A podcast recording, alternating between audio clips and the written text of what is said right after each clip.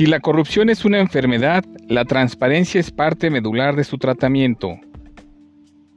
Kofi Annan. Continuando con nuestro recorrido del catálogo de faltas administrativas graves, hoy analizaremos la utilización indebida de información. Recordemos que en el estado de Querétaro, según el artículo 37 bis de la Constitución local, son servidores públicos las personas que desempeñan un empleo, cargo o comisión de cualquier naturaleza, sea cual fuere la forma de su elección o nombramiento, en los poderes legislativo y judicial, los órganos constitucionales autónomos, las dependencias y entidades de la Administración Pública Estatal, los municipios del Estado y sus dependencias y entidades, así como cualquier otro ente sobre el que tenga control cualquiera de los poderes y órganos públicos citados, quienes serán responsables por los actos u omisiones en que incurran en el desempeño de sus respectivas funciones.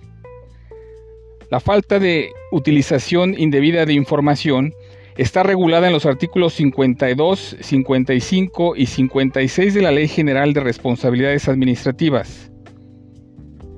Incurrirá en utilización indebida de información el servidor público que adquiera para sí o para su cónyuge, parientes, consanguíneos, parientes civiles o para terceros con los que tenga relaciones profesionales, laborales o de negocios, o para socios o sociedades de las que el servidor público o las personas antes referidas formen parte, bienes inmuebles, muebles o valores que pudieran incrementar su valor o en general que mejoren sus condiciones, así como obtener cualquier ventaja o beneficio privado como resultado de información privilegiada de la cual hayan tenido conocimiento.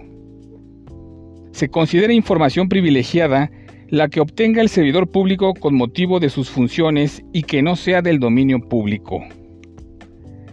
La restricción a poder utilizar información privilegiada y obtener cualquier ventaja o beneficio es aplicable inclusive si el servidor público se retiró del empleo, cargo o comisión hasta por un plazo de un año después de la baja.